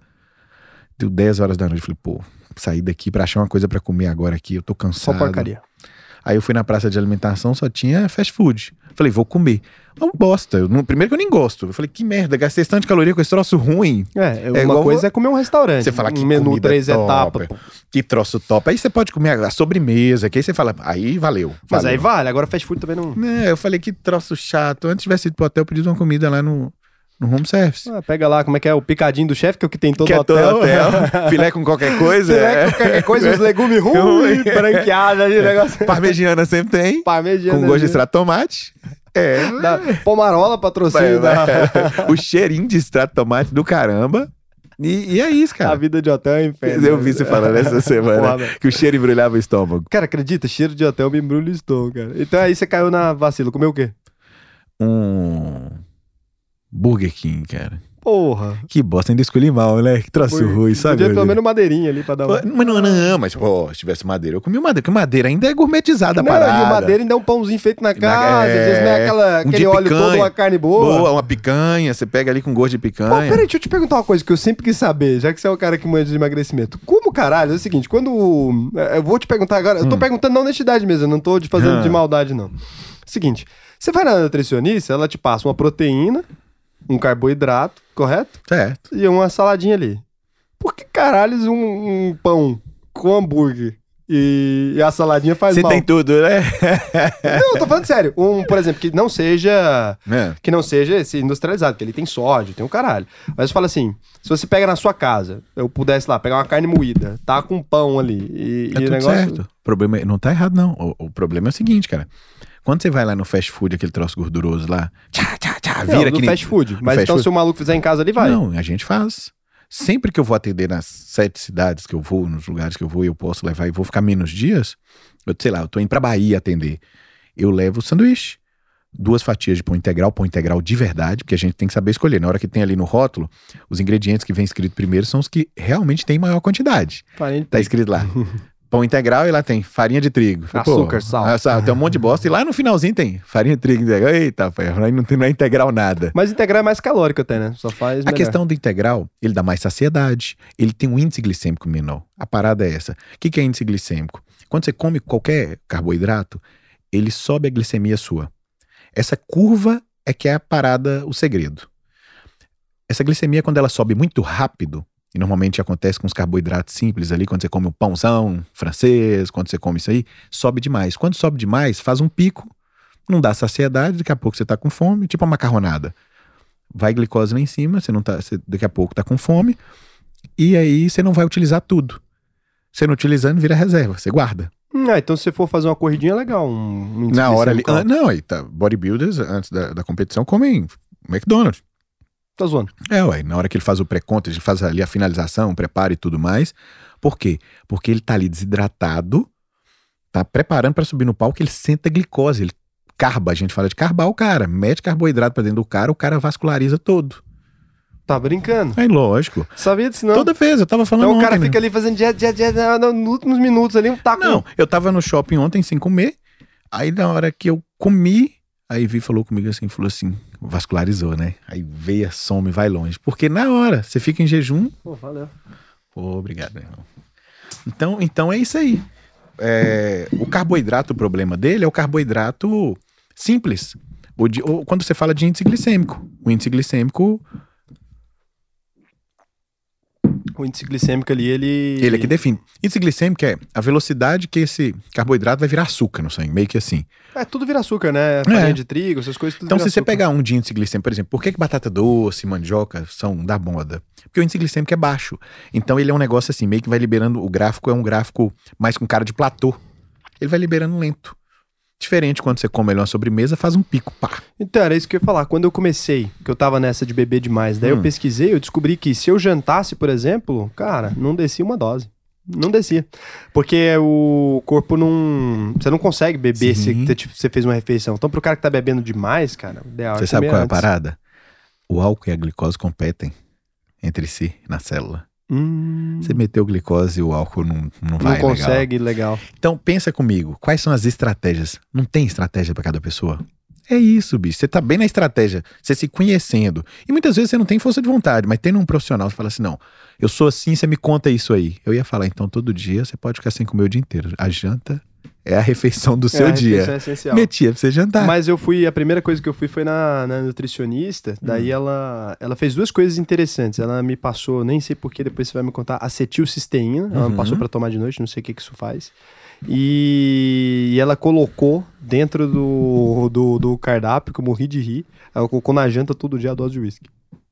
Ela colocou, ela escreveu a dose. Ela falou: ah, você não vai passar de uma, você vai escrever todo dia, vai tomar uma Na dose. verdade, isso é pra deixar você beber sem excesso. Pelo menos falou, ela deixou eu beber. É igual a estratégia. Mas aí eu bebia só a dose que ela passou É. mesmo. Daí eu percebi. Porque assim, é... cara, você vai pegar um maluco que bebe toda noite e falar pra ele não vai beber, ele vai beber. Só que aí vai beber sem saber a Sim. quantidade, talvez, né? Então você a é, você põe regra. É, e é legal, você trabalha com regra. Mas eu trabalhei bem, tanto é que eu parei de beber toda noite. No fim É. das contas, acabou que funcionou, porque assim, chegou num ponto que eu já fui reduzindo, reduzindo, reduzindo. E aí, tipo assim, comecei a beber três, quatro, que eu bebo muito ainda, eu bebo quatro noites aí por, por, por semana. Semana. É, eu bebo bastante, mas aí diminuiu bastante a quantidade. a quantidade. é, você não bebe Porra. mais sem regra. Você Uh-uh. tem regra. Até É. você nem aguenta mais. O legal é quando Não você tá aguento. fazendo exercício regularmente igual você tá, cara, o dia que você bebe a Dá mais. sono também. Pô, Eu tô velho, porque eu já falei, você quer me chamar pra tomar uma? Vamos de dia. Aquele negócio de duas, três da manhã, eu já tô um lixo. Não, dá. não você Né, fez exercício de manhã, o que pega do exercício é isso, ele muda a sua vida toda. Tudo. Porque assim, você tem que ajustar a vida em torno daquela porcaria. Porque o que acontece? É, você vai, eu começo a beber. Cara, eu acordei, sei lá, 8, 9 da manhã, fiz exercício uma hora. Hum. O corpo, ele sente um cansaço. A primeira dose que bate, você dá um sono, cara, dá Sim. uma macaca. Puta que para dar um sono que você deita e fala, não, não tem E é bom, como. né? É bom, aí você dorme É bem. bom, você dorme bem. E outra coisa, a gente gosta de beber é porque a gente gosta. É a diferença. O cara, quando ele tem problema com álcool, ele ia achar isso uma merda. Mas eu, eu gosto de beber. Se eu não tiver com vontade, não é Ah, algo. foda. É, domingo passado, eu tava em casa, minha esposa falou assim: vamos tomar uma cervejinha? Eu falei, ah, hoje eu não tô afim. Ela falou, então eu vou beber sozinha aqui, toma uma cervejinha lá. Não queria. Então, o legal é você conseguir não querer às vezes. É, se você não quer, não tem pra não que tô forçar. afim, não tem porquê. Ah, Eu acho que tudo que você faz na vida, se você for refém daquilo, é o que eu falo, né? Por exemplo, eu sempre fui acostumado a fumar charuto. Foi essa a minha vantagem na vida, que eu comecei fumando charuto e depois eu comecei a fumar cigarro de palha. Cara, quem eu vejo que é fumante mesmo, o cara tem uma relação com cigarro que é. Nossa, eu não ia conseguir. Honestamente, assim. É uma doença, né? Eu fumo, ah, às vezes aí, eu fumo, vai, uma vez na semana, duas, cara, eu fumo. Mas eu não consigo entender o cara que acorda, cara. Juro pra você, eu nunca vou noite na pra minha fumar. vida. Não, o cara acorda de manhã e pô o cigarrão na boca. De manhã, tem, tem paciente meu que acorda Nossa, à noite, acende um cara. cigarro porque acordou e sentiu vontade Mas de ia fumar. me dar né? aflição viver assim, cara. É. Como é que você é refém do negócio que, porra, tem que ter a carteira de cigarro ali de manhã, porque o cara tem que acordar e, saca, você não tem o cigarro Então tá a gente fudido. fala dos livros. Então a gente pode falar de, de- Napoleão Hill, né? Pode, o que é isso? Napoleão É, Hill aí. Depois, é- quando você fala, você falando do vício do cigarro, é, o que que desconstrói, né, a, a conexão do homem com Deus? O que que enfraquece o homem? Os vícios, né, bicho? Quando você fala mais esperto que o diabo, aí. É isso, é os Os vícios. vícios, cara. Cara, mas o vício é. Ele, ele consome mesmo. Porque assim, o aquilo te tira o sossego, cara. Tira o sossego. Mas se eu te falar, é, todo homem tem que respeitar, mas ele tem que peitar seus, seus, seus maiores inimigos. Eu curto doce até hoje. Da época que eu era o gordo safado do botão pulando, pra quem chegou agora, o gordo safado sou eu, mas é, não é ninguém. É porque naquele momento eu achava que eu tava um safado não cuidando de mim.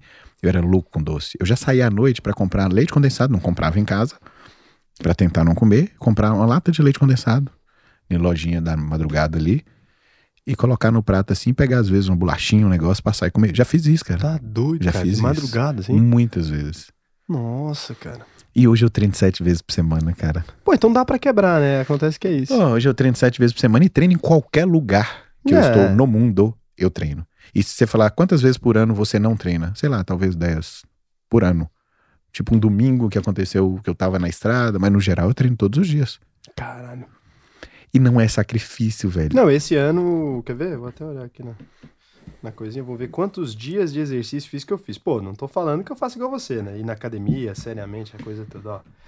Esse ano, não sei quantos dias a gente teve de ano até agora, mas eu já fiz 210 dias de exercício. Porra, muita coisa, cara. Que eu não fiquei sedentário. Então foram 210 Cê- dias. e aí me fala, não é constância? Se você conseguir fazer isso ano que vem, no outro, no outro, no... se não. Não, Hoje nós melhorar. falamos essa parada, nós falamos Não, essa eu não parada quero hoje. parar mais de. Eu, assim, eu falo o seguinte: eu não vou. É óbvio, né? Já teve épocas agora, esse ano. Já teve época que eu fiquei, pô, academia mesmo, todo dia, exercício, Uhum. porrada mesmo. Aí teve época que eu comecei a fazer só flexão. Mas o que acontece é, hoje, eu acordei de manhã e bati 90 flexões, mais ou menos. E a parada lá 30, do, 30, do remo 30. seu lá. Então, aí tô naquela. Mas assim, hoje eu fiz é, 90 agachamento, 90 flexão e fiz os 90 abdominal. Aí é o seguinte, eu não fui malhar. Eu não fui. Eu não fui pra academia direitinho, não fiz os exercícios, não Uhum. corri. Mas eu sabia que hoje eu ia me fuder, porque eu acordei mais tarde um pouco. Falei, cara, se eu for lá na, no podcast, eu vou beber. Na hora que eu voltar, eu não faço exercício. Então eu falei, porra, pelo risco, eu vou fazer agora a flexão dentro do quarto e- Top, e, vou sair do quarto já com esse troço feito. E aí é o seguinte, eu fiquei com preguiça, cara. E aí o que, que eu faço agora? Eu falo, eu não saio do quarto enquanto eu não fizer. Então, Cara, assim, eu sento na cama. Deixa eu te falar. Na minha pedagogia de pai, eu falo com minhas meninas. Mesmo quando eu brigo e- reclamo minha filha, eu falo assim: deixa eu te falar uma coisa. Por que, que você não fez isso? Ah, não deu, deixa eu te falar. Existe o. Aí ela tem que repetir: possível e provável. Possível, pra Deus nada é impossível. Então, possível pode cair um raio aqui na gente agora, mas e o provável? Provável é matemática. Vocês são bons em matemática, então bora fazer conta aqui. Probabilidade. Pô, é matemática. Tem um podcast, depois do podcast, no podcast eu bebo, lá, lá, lá, lá, lá, lá. A chance é quase zero de rolar depois. É- é- vai é- quase não, vamos falar, é zero. É zero. Porque assim, então pô, você vir falar, talvez, dê. não, cara, para de mentir pra você, não vai Não rolar dá. depois. Então assume, fala, não vou hoje. Mas é- é- o problema é você começar a aceitar, se enganar. Não, é porque não deu, deu, dá. Hoje eu fui seis da manhã, eu fui dormir uma. Amanhã eu vou de novo, seis da manhã. Sábado eu vou de novo. Não seis porque a academia não abre seis, não sabe? graças a Deus. É. É, mas, é, pra- mas pra mim é terapêutico. Eu acho que uma das coisas que me tirou também, eu falei que eu tive depressão. Eu descobri na depressão minha capacidade de, de não precisar tomar remédio com exercício. Eu tomei remédio, exercício. Segunda pessoa que me fala isso na vida. Cara, é terapêutico. Eu tenho paciente que saiu do. Eu tenho muitos pacientes que falam comigo, eu parei de tomar remédio depois que a gente. E um dos caras que me disse isso vai fazer um Ironman esse ano, cara. Fez agora, acho, em setembro. Fez, na verdade, já fez. Ele, o Douglas, meu amigo, Hum. ele, cara, chegou num ponto muito complicado no trabalho e tal. Ficou mal assim mesmo.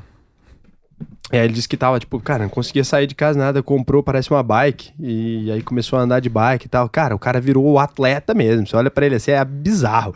Ele me manda aquele, sabe aquele print de gasto calórico? Sei. É engraçado, essas pessoas, eu acho que quando você chega nesse ponto, Maluco? dá vontade de, tipo assim, desistir. Acho que o cara que já chegou perto de desistir, ele sabe o tanto que é ruim, cara. Daí o cara se apega em qualquer coisa. e sabe, É, tipo assim, sei, cara, já vi Eu acho isso, que é isso, porque eu nunca vivi. Mas eu já vi o cara, ele contando, cara, ele manda pra mim assim, tem dia que ele gasta 4 mil calorias, cara. O cara virou um atleta, de, de sedentário pra atleta. É legal. Eu tenho uns desafios que eu faço comigo mesmo.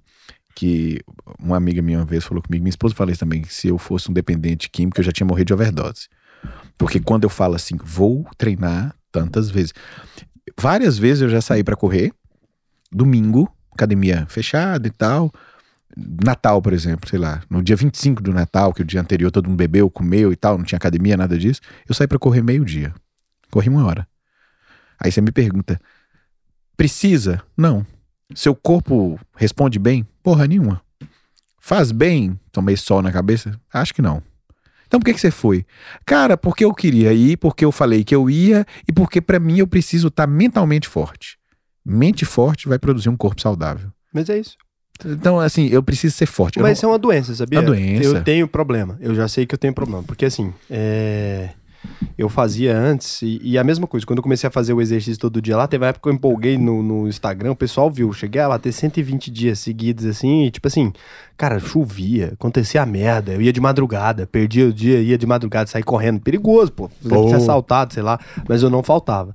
E aí, teve uma época que eu fiz isso, eu faço isso com trabalho, né, há muito tempo. É uma corrida interna, ninguém sabe o que, que eu tô fazendo, mas eu tô Uhum. sempre no jogo comigo mesmo. Teve uma época, acho que foi quando era 2014, antes ali de 2014. Eu iniciei um processo que eu falei, eu vou trabalhar todo dia agora, até eu morrer. Eu cismei que eu ia trabalhar todos os dias da minha vida, que eu não ia pular nenhum, cara.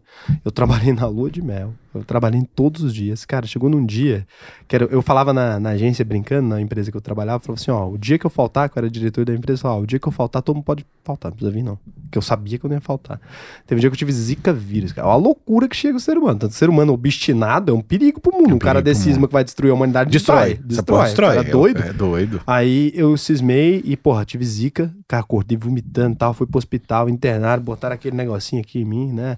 A hora que eles aplicam alguma coisa, tem um negócio que faz você se sentir bem de novo, né? Eles botam Nossa, dolantina, parada. sei lá, sei que você volta ao normal.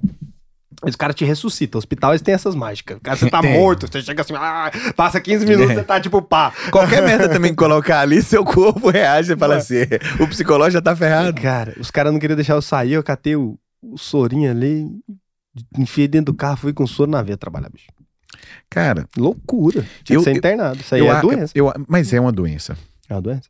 Mas eu vou te falar uma parada. Você tá doente, isso aí. Das também. doenças que a gente pode ter e ninguém é completamente saudável, é, né? Todo mundo. eu escolho essa. É, eu também. De médico doido, né? Todo eu falo que todo mundo tem um pouco. Ah, Você pô. já é médico, só É, sobrou eu, doido. Pô, aí eu falei, eu vou ser médico doido, eu vou ser foda. Eu vou ser, dois, eu vou ser os dois, eu vou ser médico doido. Cara, é porque assim, eu acho que quando eu me proponho fazer alguma coisa, por que que não é um momento da minha vida eu falei, vou jogar tênis. Comecei, eu joguei tênis um tempo e eu parei. Porque eu não era bom o suficiente pra mim. E pra mim não é legal quando eu não sou bom o suficiente. É a competição interna. né? Interna. Não é com ninguém, não. Eu posso perder pra você. Então, mas foi nessa que eu não fiz exercício a vida inteira. Você- É a única coisa que eu nunca vou ser bom. Mas realmente nunca vou ser bom por causa do TDAH. Você não tem. Nunca fiz exercício, porque é o seguinte: por causa do TDAH você não tem visoconstrução. Mas você vai não ser dá.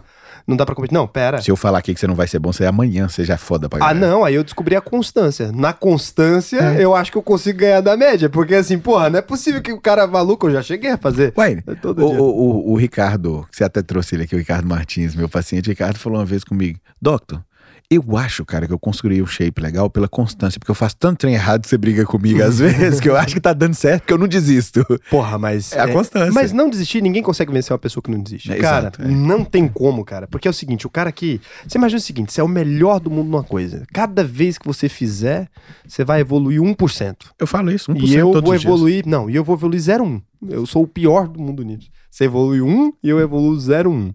Só que aí você faz uma vez no ano, porra. Alice no País das Maravilhas. Aí velho. eu faço 365, eu vou 3,5. porra! É, ué. Você vai falar, por que, que a tartaruga ganhou da lebre? A parada é essa aí, Constância, bicho. é, É constância. 3,5, pô. Mas é de verdade. É de verdade. Tem um pessoal que fala na internet assim: feito é melhor do que perfeito. Um caralho. Perfeito é melhor. eu luto todos os dias pelo perfeito. É, o perfeito é velho. melhor, mas não dá. Mas se não der, eu vou no que deu. É o que a gente tava falando do gênio, né? Porque o povo fala, o trabalho duro vence o gênio. Não é que vence, é que o gênio é preguiçoso. o gênio é preguiçoso. Cara. o gênio é porra, a lebre que ficou deitada Não é lá, vence. safada. Se aquela porra daquele gênio fizer 10 vezes É, aquela porra, ele fica cara. melhor do mundo nisso. Melhor Só que ele mundo. não vai fazer 10 vezes. A gente falou até de futebol sobre isso. Se você pegar jogador brasileiro talentoso, talentoso, você pega um Neymar, um Ronaldinho E Gaúcho, o os cara é caras- foda, né? Cara, se você dá uma disciplina de um Cristiano Ronaldo, não tinha Pelé no planeta, cara. Não, não tem. Porque o Pelé era disciplinado pra caramba. Da história do futebol antigo, o Pelé era o cara disciplinado. Mas ele é disciplinado, né? Esse cara É. que treina muito. Então, se você pegar ó, e der disciplina pra um cara mediano, ele nunca vai ser brilhante. A gente falou sobre Nunca isso. vai. Nunca vai ser brilhante. Mas brilhantes são poucos na história. É, e Um, mediano disciplinado, ele vai se tornar acimaço da média. eu acho que talvez, por exemplo, quando você pega, por exemplo, essa coisa do futebol e tal, eu acho que talvez até no, no potencial, eu acho que talvez até o Neymar seja melhor que o Cristiano Ronaldo. Só que o problema é que o cara é tão Também doente. Tenho até medo de falar isso assim, o pessoal. Mas eu não, também acho. eu tô falando acho. assim, na- de geneticamente, talvez. Sim. Porque assim, a, a quantidade que o Neymar leva a sério aquilo ali. Vamos É. supor, ele leva a A sério em entrega, dele é, quantidade. não, a entrega dele é muito menor, cara. Mas ele faz exercício e tal. Agora o Cristiano Ronaldo correndo, fazendo exercício numa câmera de oxigênio, uma câmara de oxigênio. Ele tem qualquer. uma, uma, uma sala de fisioterapia na casa dele maior do que o que tiver, melhor que tiver aqui em Goiânia, cara. E e é isso. E aí, beleza. É. Aí o cara chegou ali no topo. Realmente ele se tornou o melhor. Mas assim, o Neymar não está fazendo é, nem 10% talvez do que ele tá fazendo. Sim. Foi mal se eu cometer algum injustiça que eu não entendo nada de futebol. Mas não me parece que ele esteja fazendo. Pelo Não, menos mas na nós estamos discutindo futebol. É. Nós estamos discutindo uma coisa que a gente entende. É isso, que é desempenho, desempenho. entrega. Eu, eu- na sua área, na minha área, eu entrego o meu, meu 100%. Então, ele tá ali no hard. O, o Cristiano Ronaldo, eu acho que ele tá próximo, não tá no 100%, porque nenhum ser humano é 100% de entrega. Mas ele deve estar no 95%, e o Neymar deve estar na entrega no 35%. Sim, cara. Então, acho que talvez o Neymar até seja melhor, só que a- o nível de entrega, o que eu acho muito mais valioso. Porque acho que, assim, eu valorizo muito mais, talvez, o cara que consegue se esforçar e ter o talento Pô, do que eu, o cara eu que valorizo, eu valorizo. Você pega o Neymar, o Neymar fez aquela cirurgia, acho que no tornozelo, se eu não me engano. Veio pro Mater Dei, em BH, fez a cirurgia e foi fazer recuperação no carnaval em Salvador. Cristiano Ronaldo tava sem dormir, tava- devia estar louco, Doido. doido, virando à noite, fazendo fisioterapia. Vou, vou longe não, vou pegar um brasileiro. O Ronaldo Fenômeno acabou pro futebol. E seis meses depois, um ano depois, se eu não me engano, ele foi convocado sem condições, talvez, de disputar uma Copa do Mundo. Fez o primeiro gol da seleção ali naquela Copa, foi artilheiro, cara. Porra, é, é, é foda. fazendo, chorando, entrou em depressão, fazendo recuperação, o joelho dele, aquela cena que o joelho tosse, aquele negócio. Então, assim, o- é brilhante. Ele era um brilhante. E, e outra coisa, ele decidiu parar na hora e falou: não, isso aqui não é meu barato mais. Ele parou Mas um totalmente cara antes da hora. brilhante. Brilhante. Mas é isso. E o tanto que é foda isso, porque o cara realmente, o, o trabalho duro, pra ele vencer, ele tem que ser muito duro. Não tem que É. ser só trabalho O duro. gê- eu, eu, inclusive, eu não gosto, eu tenho medo. Ainda bem que Deus não me fez um gênio. Porque a genialidade, é, talvez ela te faça gênio em gerações futuras. Mas você costuma ser irresponsável com o talento que você tem. Mas um cara igual a mim, relativamente talentoso, E quando ele é consciente do seu talento, ele todo dia tenta aprimorar alguma beiradinha pra ficar perto do gênio. Tenta chegar perto É do do gênio. gênio. E sabendo que vai perder. Eu vou perder isso, eu sei, eu tenho a humildade de falar assim, eu não vou. Pô, Olha. aquele negócio, né, que fala que é, é, o que que é, é, excelência? Excelência é você fazer o seu melhor nas condições que você tem hoje, enquanto não tem condições melhores pra fazer um melhor ainda. É isso. Então, é a nossa excelência é essa. Eu não sou o, o gênio. Em resumo, é o melhor que dá pra fazer. É o melhor mas que dá pra fazer. que dá pra fazer. Perfeito. Eu tenho um amigo que, assim, é, a gente sempre. A gente começou mais ou menos ao mesmo tempo. Só que ele é, é- ele é realmente muito melhor que eu nas coisas que a gente se propôs a fazer. Primeiro era site e tal, a gente se propôs a fazer isso. Amigo, amigo. Amigo, amigo. Então você é, amigo, é, é- é do íntimo? É. Então se é do íntimo, você fica feliz por isso. Não, fico. Pra É, caralho. não te incomoda, Não, é doente. ele é, ele é meu amigo e tal. Só que assim, a gente tem sempre esse diálogo a vida inteira. Porque ele, pra mim, ele é o retrato perfeito do gênio. Ele é, ele é genial. Tudo aquilo que eu demoro, e eu já sou bom com, com aprender, cara. Eu não sou horrível, eu não sou burro. Mas assim, aquilo que eu é demoro, às foda, é vezes, quatro dias, porra, eu mando pra ele, ele lê um negócio e, cara, duas horas ele, ele tá no mesmo nível. A gente tá de igual pra igual. Você sabe que é, essa capacidade que a gente tem, às vezes, de interpretar, de viajar, te torna intolerante. Isso é foda. Eu falei hoje, dentro do carro, voltando da academia, 6 horas da manhã. Tava com minha mulher dentro do carro. Tava com a capota aberta ali, tomando um- uma ventinha. Aí eu falei com ela: Você sabe qual é o único medo que eu tenho hoje? De perder a humildade intelectual, de começar a falar assim: Eu sou melhor do que os outros. Ah, não. Porque isso é perigoso. E a gente tá sujeito a isso todos os dias. Porque você vai convivendo muito mais com gente abaixo da média ou na média. Você vai falando: Pô, velho, Fulano não O entendeu. pessoal tá zoado. Tá foda conversar com Mas Você tem que tá tomar cuidado. Tem que tomar cuidado. gente mais É, mas inteligente. Isso, porque aí você se joga, olha pra cima, vê o sarrafo dos caras lá em cima, você fala assim, pô, eu sou muito burro aqui, que bom.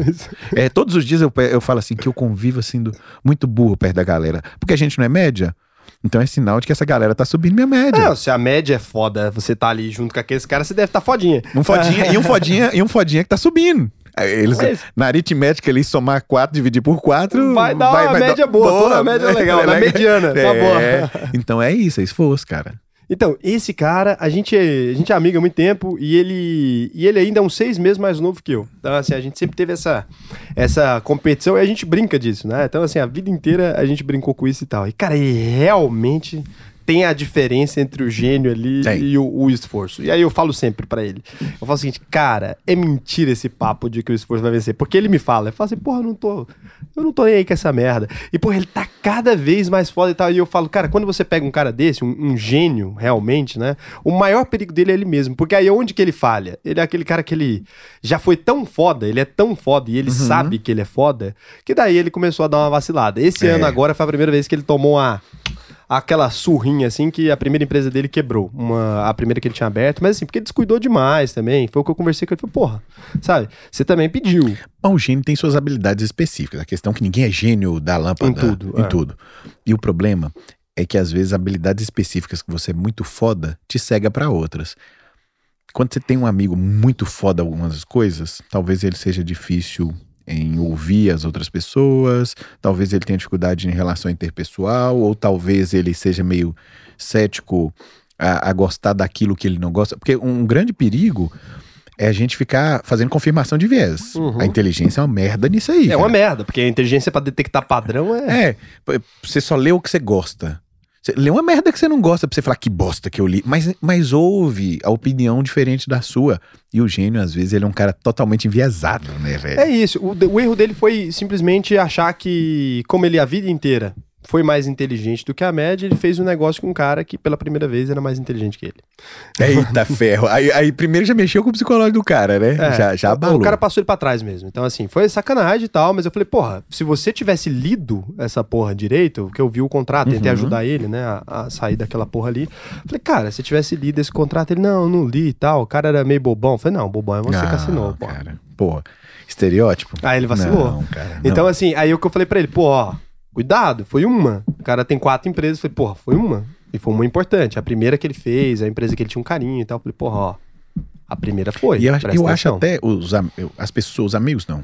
Eu, eu conheço algumas pessoas mais geniais, mas são pessoas também que têm feelings ruins pra algumas coisas interpessoais. Você não tinha me contado que ele tinha sido roubado, mas eu até falei assim, mas interpessoal às vezes peca, Peca. sabe? Peca, peca. Eu tenho uma filha, cara. Você vai ter a oportunidade de conhecê-la e você vai. Eu, eu adoro fazer. Se pedir pra ela gravar que ela não vai falar, fala, Lica, me dá uma explicação aí, me explica um pouco de mitologia. Ela lê mitologia, ela curte, ela tem 11 anos, ela lê mitologia pra cacete. Ela se, e eu não gosto nem de ler pra não curtir o barato de aprender com ela, de verdade. Eu não gosto Pra mais de, já pegar. é, ela me explicando que por que que Zeus concedeu a, a- alguma falou Netuno, por ele ser mais poderoso, ele falou: "Olha, você é o deus do mar". Ela me falando semideus, e ela me explicando as paradas de cada Os deus, titãs os titãs e tal, e ela me explicando a parada. E eu curto, mas eu não quero ler pra eu não curtir o barato e falar assim, ela é foda. Só que ela socialmente ela não é foda.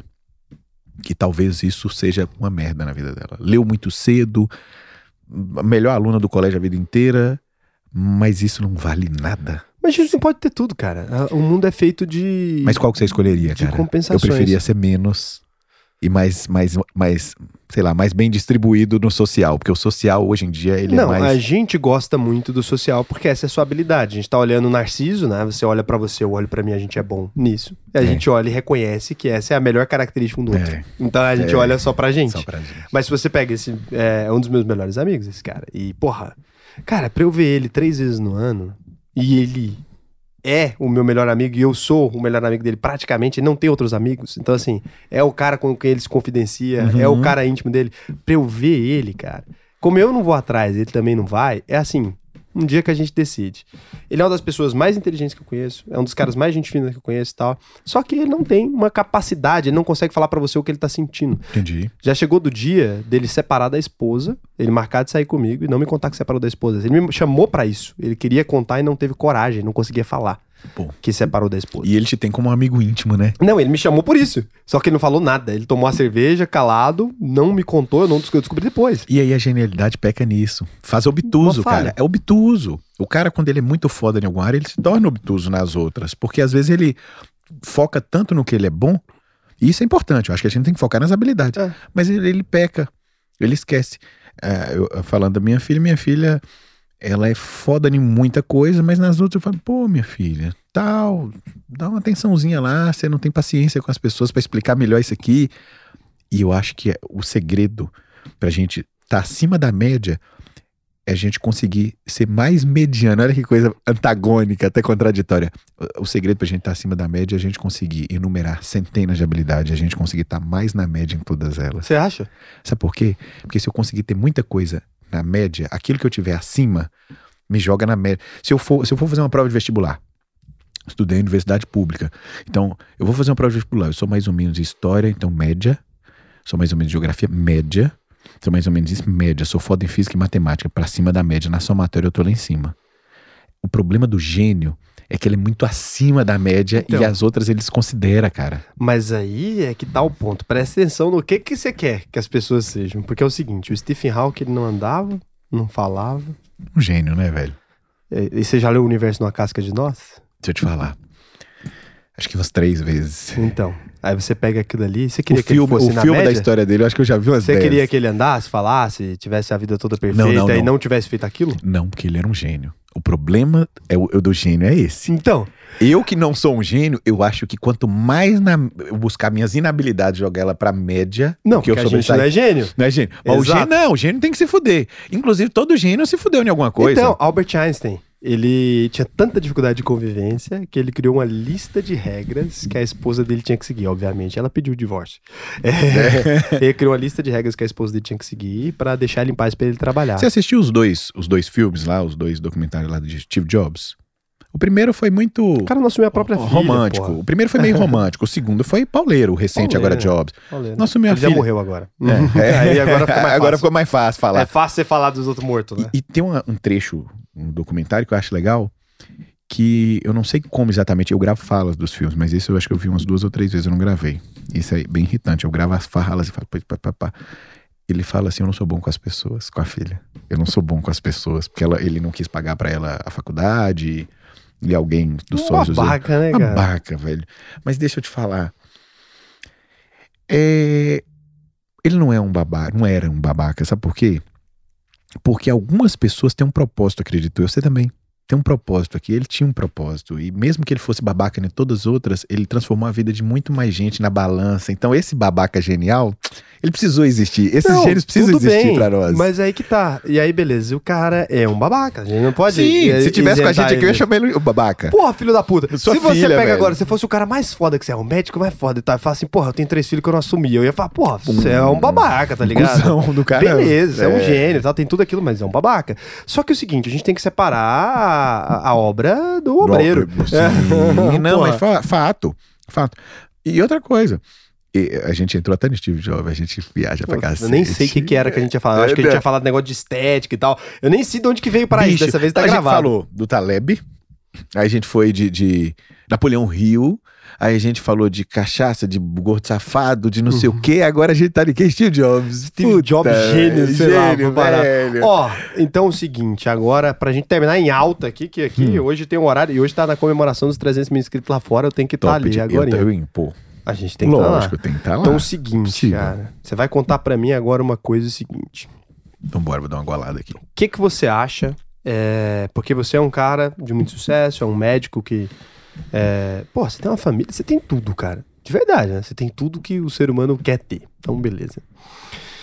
Como que você acha, a primeira pergunta, como que você acha que alguém chega nesse nível de ter tudo aquilo que, pô, tudo aquilo que é caro pro ser humano? Porque você não é só o cara que ganhou dinheiro, você não é só o cara que tem sucesso, você não é só o cara que tem prestígio social, você não é só o cara que tem um corpo bonito, você não é só o cara que tem dinheiro, você conseguiu todas as esferas que são importantes, em qualquer nível que a gente quiser medir você, você é um homem de sucesso. Como é que você acha que um cara consegue cumprir aí? Você é quase um grego, cara. Só faltava você ir pra Deixa guerra agora. uma coisa. Você atira bem? Você sabia que você Atiro.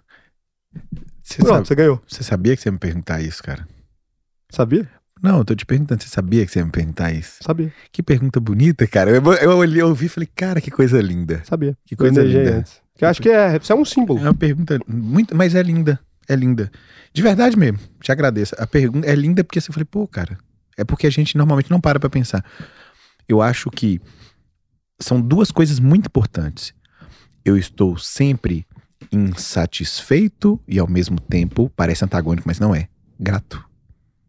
Eu sou grato a Deus a tudo que eu tenho. Eu nunca imaginei ter as coisas que eu tenho hoje, mas eu sempre sonhei.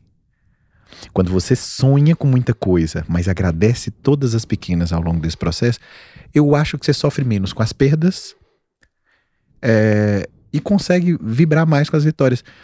Eu não me envaideço hoje financeiramente se eu ganhar o dobro, o triplo. Não, não é algo que vai mais mexer comigo.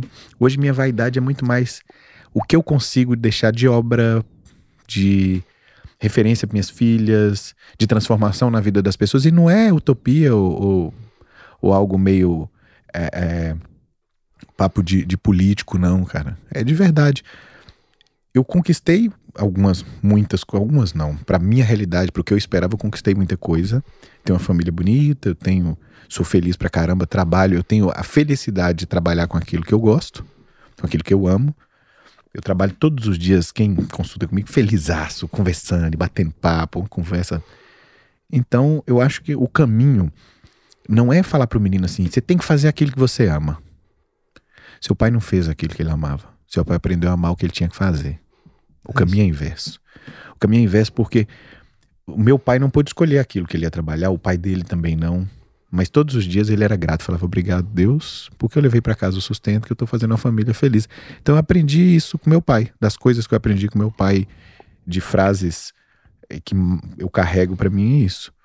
Seja sempre assim, um cara insatisfeito, mas sempre grato. Eu acho que o cara que conseguir ser grato tudo aquilo que a vida lhe proporciona, quem acredita em Deus, a tudo aquilo que Deus proporciona, ele vai mais longe. Eu acho que a gratidão que eu tenho é que me trouxe até aqui. É isso, cara. Então, assim, parabéns. Sei lá, você é um dos caras que eu mais admiro, que eu conheço. Pô, cara, você Cara, sabe uma que é mútuo, pra né? caralho Você sabe que eu te Poder admiro te chamar também. de amigo agora aí. Você sabe que eu te admiro E pra é caramba. isso, é cara. um prazer estar aqui com você. E principalmente te colocar na lista dos caras inteligentes que eu gosto de conversar. E você sabe que é foda conversar com um cara inteligente, porque a gente não quer parar, né? É, Obrigado pelo sempre bom. convite, viu, meu Passa os seus arroba aí, cara. Meu Instagram é arroba Dr. Rafael Antunes. Tem que melhorar esse arroba aí depois. Ah, Pô, você melhora esse troço pra mim. Pior de tudo é que é, é o, é o nome, né, cara? É, arroba doutor Rafael Antunes, pelo menos o povo acha fácil esse troço, mas eu devo estar errado. Se você tá falando, eu tô errado. Arroba doutor Rafael underline Antunes. É, meu canal do YouTube, ultimamente, eu não tô conseguindo publicar mais nada, mas é o mesmo nome, Rafael Antunes, Dr. Rafael Antunes. E é isso, no Instagram todos os dias eu falo, eu, eu trabalho muito motivacional antes de falar de hipertrofia, antes de falar de emagrecimento, porque eu acho que o ser humano, ele começa na cabeça. É então, isso. a galera que precisar de ouvir uma coisa, uma porrada de vez em quando, mas uma palavra Ah, uma porradona é uma porradona amiga. com carinho, com carinho, vai ter A lá. melhor facada nas costas você pode tomar. no ombro, no ombro, não é nas costas, vai no ombro. Então, beleza, cara. Então é isso. Muito obrigado aí pra você que tá aí do outro lado. Cara, obrigado por fazer parte aí desse projeto com a gente. Obrigado por ter ouvido até o final e até o próximo.